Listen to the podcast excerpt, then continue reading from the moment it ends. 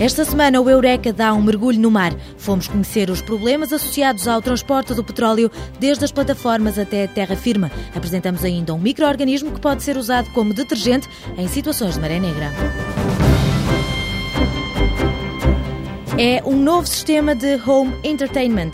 O Trivial é um projeto que junta filmes, jogos e imagens de vigilância numas caixas espalhadas pelos compartimentos da casa. Tudo isto sem fios. Esta tecnologia desenvolvida na Universidade de Aveiro vai chegar ao mercado com o carimbo da Philips.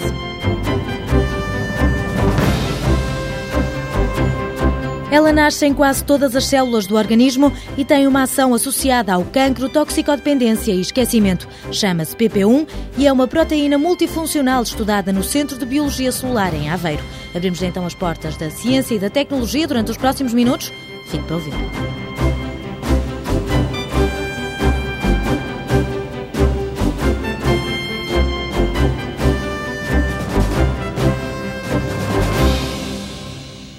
Viveram há milhões de anos atrás e transformaram-se no combustível mais importante do globo. No tempo dos dinossauros, plantas, animais e plâncton depositaram-se, ficaram sepultados e presos entre rochas. Da decomposição desta matéria orgânica nasceu uma mistura muito complexa, rica em hidrocarbonetos e com uma composição muito variável. Em cada caso, nós vamos ter que fazer estudos específicos para esse petróleo, mas depois cada petróleo é fonte de matérias-primas diversas, porque essa complexidade não é apenas um problema, mas é também uma vantagem.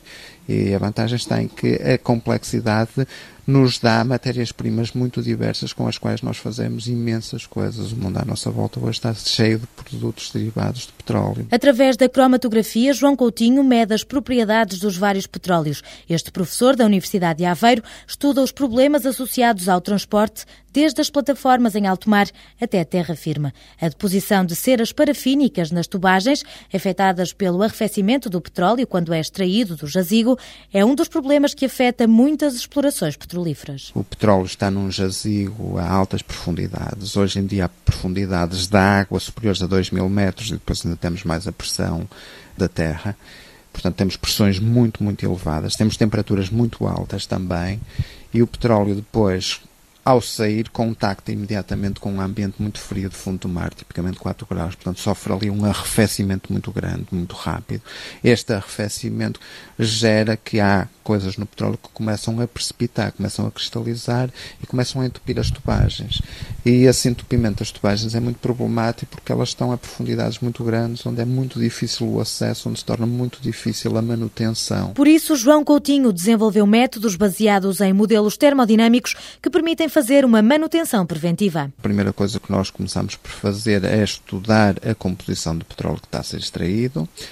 E depois nós construímos modelos matemáticos que nos permitem, a partir da composição, calcular se àquela temperatura a que ele está, aquela pressão a que ele se encontra, se vai ou não haver deposição de ceras nas tubagens. O software que permite fazer esta previsão num determinado petróleo serve para apoiar as empresas petrolíferas a projetar oleodutos e permite ainda ao operador da linha de transporte de petróleo saber com que periodicidade deve fazer a limpeza e que quantidade de aditivos deve usar para impedir o entupimento. O docente do Departamento de Química compara a formação destas ceras nas tubagens com o corpo humano. Nós temos colesterol no sangue, toda a gente sabe que temos colesterol bom e colesterol mau. Há o colesterol mau que, a dada altura, começa a depositar-se nestas nossas tubagenzinhas que são as veias e as artérias e começa a entupir. Se entupir completamente uma artéria ou uma veia, vai nos provocar uma trombose ou um acidente vascular qualquer. O que se passa com uh, o petróleo é exatamente a mesma coisa. As ceras são o colesterol de petróleo e vão se depositar nas tubagens, impedindo o fluxo do petróleo. E tal como um cirurgião que vai precisar depois de nos abrir para remover o coágulo, ou nós precisamos de tomar comprimidos para fazer descer a taxa de colesterol no sangue, o operador de uma linha, a pessoa responsável pela garantia de escoamento, vai ter que enfiar um pig dentro da tubagem para limpar a tubagem, portanto agindo mecanicamente, ou vai ter que utilizar os aditivos para impedir a deposição das ceras, que são o colesterol do petróleo, nas tubagens. O trabalho do investigador da Universidade de Aveiro apoia as empresas de extração do petróleo, mas também as refinarias, já que o gasóleo também não está bem com o frio. Um estudo encomendado pela Galp analisou o impacto da redução dos teores de enxofre associados às chuvas ácidas no comportamento a frio deste combustível. Verificamos que por um lado havia uma perda de lubricidade dos gasóleos, portanto a capacidade lubrificante do gasóleo perdia-se junto com o enxofre, era necessário usar alguns aditivos para compensar isso. Por outro lado, também havia alguma perda de comportamento a frio. O gasóleo, depois de retirado o enxofre, comportava-se menos bem a frio, ou seja, precipitava mais ceras do que precipitava o gasóleo antes da remoção do enxofre. Com o estudo da dispersão do petróleo no mar, João Coutinho procura ainda minimizar os efeitos de marés negras, como a do Prestige, e das lavagens de tanques em alto mar. Os investigadores de Aveiro decidiram testar um microorganismo que estava a ser usado noutra investigação, que nada tinha a ver com petróleos, e analisar como se comportava na biorremediação. Retirado de um meio muito poluído, a Baía da Guanabara, no Brasil, este microorganismo revelou-se um eficaz detergente. Surpreendentemente, esta estirpe de Iarrobia lipolítica tem uma capacidade muito interessante, por um lado, de produção de biosurfatantes, ou seja, produz detergentes que ajudam a lavar o petróleo, a emulsioná-lo em água. É, funciona exatamente como um sabão quando a gente tem as mãos com azeite ou com óleo, e ele ajuda a lavar o petróleo. Por outro lado, esses micro-organismos eles mesmos alimentam-se do petróleo, ou seja, têm a capacidade de, se não tiverem mais nada para comer, comer o petróleo. E ao comerem o petróleo, limpam o petróleo do meio onde está. Com estes resultados, agora o próximo passo dos cientistas de Aveiro é ver se este microorganismo tem uma ação mais eficaz ao agir em consórcio com outros bichinhos e fazer ainda experiências para saber se é uma fonte de biopoluição.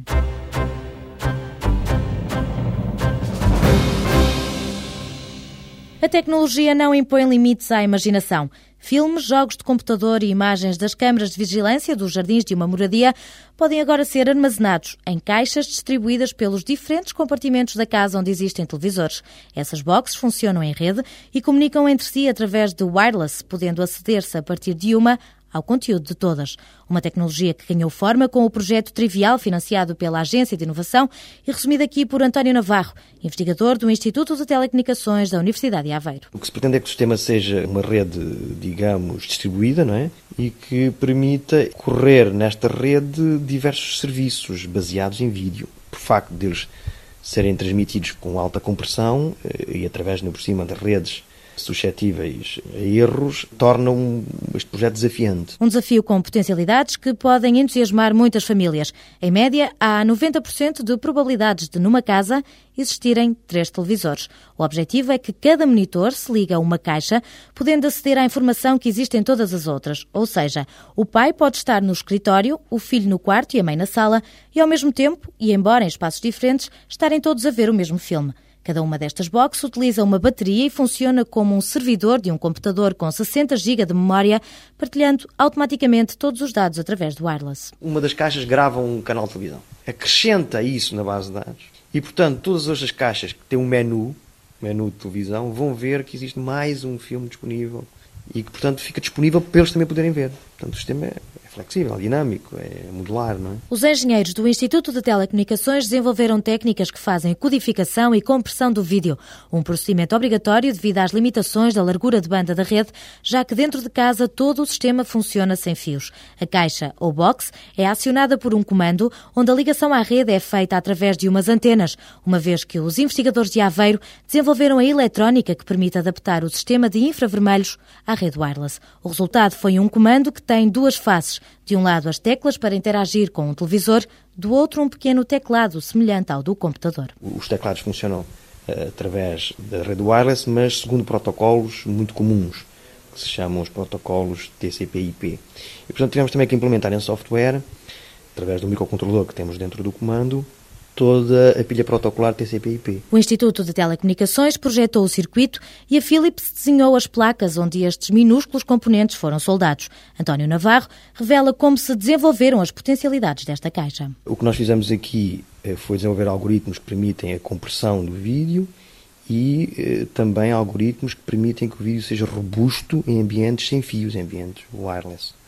Porque desenvolvemos um produto eh, em que a comunicação entre as boxes é feita eh, sem fios e como o vídeo eh, é muito suscetível aos erros de comunicação, nós desenvolvemos aqui algoritmos que permitissem a transmissão do vídeo entre essas caixas de uma forma robusta. O investigador do Instituto de Telecomunicações destaca os problemas que esta aplicação evita durante a transmissão do sinal vídeo. Se houver um bit que chegou errado ao destino, porque houve uma, um bit errado na, na transmissão, isso é catastrófico. Eh, esse bit vai influenciar todos os outros seguintes. Embora os outros não tenham sofrido qualquer tipo de erro, o facto de os outros bits dependerem eh, uns dos outros, o facto de um chegar errado ao destino, muitos outros também vão chegar errados. Portanto, há necessidade de avisar logo quem transmite de que há um erro. Portanto, isso tem que ser feito no vídeo, tem que ser feito em tempo real, a alta velocidade, não é?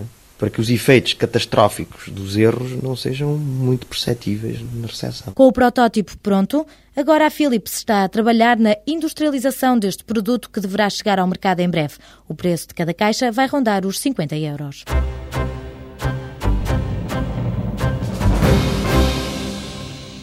Para os humanos, comunicar é um ato que se veste com a forma de letras, gestos ou vozes. Uma roupagem apenas exterior, já que no nosso organismo as células têm uma linguagem especial. Para funcionarem, precisam em primeiro lugar de proteínas, que são produzidas pelas células através da codificação do genoma. Aquilo que difere nos diferentes tipos de células é a maneira como esse genoma é expresso. Do mesmo modo que eu posso ter um livro e ler só capítulos alternados, não é?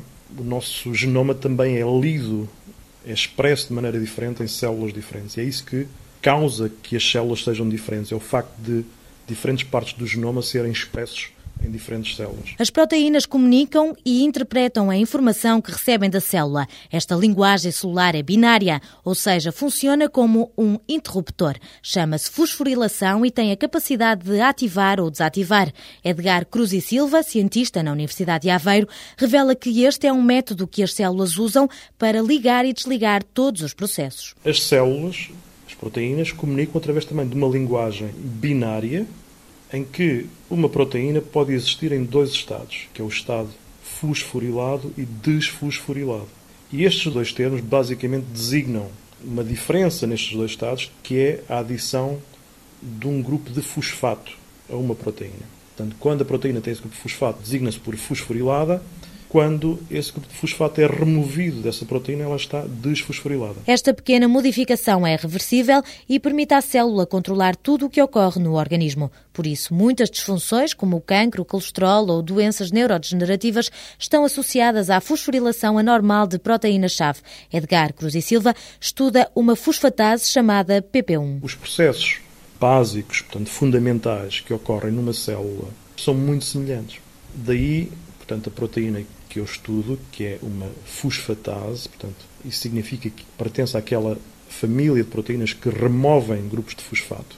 Daí esta fosfatase ser, por um lado, extremamente conservada, desde o levedor até o homem, em termos da sua estrutura, da sua sequência, portanto, da sua estrutura básica, ela é muito conservada, e eh, vamos encontrá-la em quase todos os tipos de células que existem nos mamíferos. O diretor do Centro de Biologia Celular da Universidade de Aveiro tenta compreender como funciona esta proteína multifuncional. Na lógica do diz-me com quem andas e dir-te-ei quem és, nós também queremos saber com quem é que esta proteína anda dentro da célula, porque ela é uma proteína muito curiosa.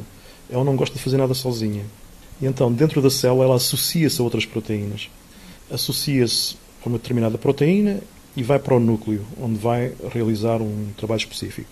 Depois associa-se a outra proteína e vai para a membrana celular, onde vai realizar um trabalho diferente. E, portanto, nós pretendemos saber quais são as proteínas com que ela interage dentro da célula e qual o efeito que essa interação tem. Nos traços que definem o feitio desta proteína, podemos identificá-la como uma mediadora que integra e gera os diferentes sinais que chegam à célula. Esta proteína não tem a capacidade de se dirigir por si só para os, diversos compartimentos, mas associada a outras proteínas, vamos encontrá-la então nos diversos compartimentos celulares.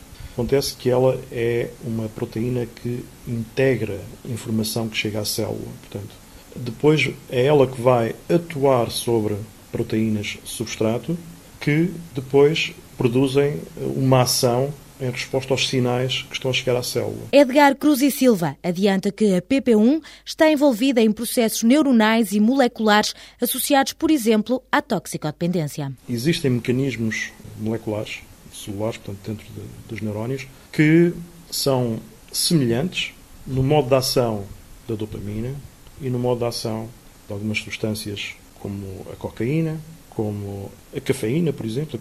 O efeito que estas drogas têm sobre o indivíduo resulta de uma série de mecanismos uh, moleculares que ocorrem nestes neurónios, em resposta ao consumo dessas drogas. Esses mecanismos moleculares passam também por alterações da atividade da PP1 e são alterações na fosforilação e desfosforilação de proteínas-chave. A grande abundância numa zona do cérebro, o estriado, justifica o rótulo de proteína do esquecimento. Pensa-se que a PP1 pode promover a perda de capacidade de aprendizagem e memória associadas ao envelhecimento, uma etiqueta confirmada numa experiência feita em ratos. Deixam o rato envelhecer, quando o rato tem quase dois anos, eles comparam a sua performance em testes de aprendizagem normais com ratos jovens. Só que, como introduzir esse tal truque genético, eles têm a capacidade de desativar a PP1, de inibir. Quando eles fazem isso, então, estes ratos envelhecidos que tinham defeitos cognitivos, que tinham defeitos de aprendizagem, assim que eles desligam a PP1, inibem a PP1, eles adquirem capacidades de aprendizagem semelhantes aos ratos jovens. Em 2000, o Prémio Nobel da Medicina estava relacionado com esta proteína multifuncional. Compreender o funcionamento da PP1 é um processo fundamental para conquistar terreno em áreas como o cancro ou as doenças neurodegenerativas.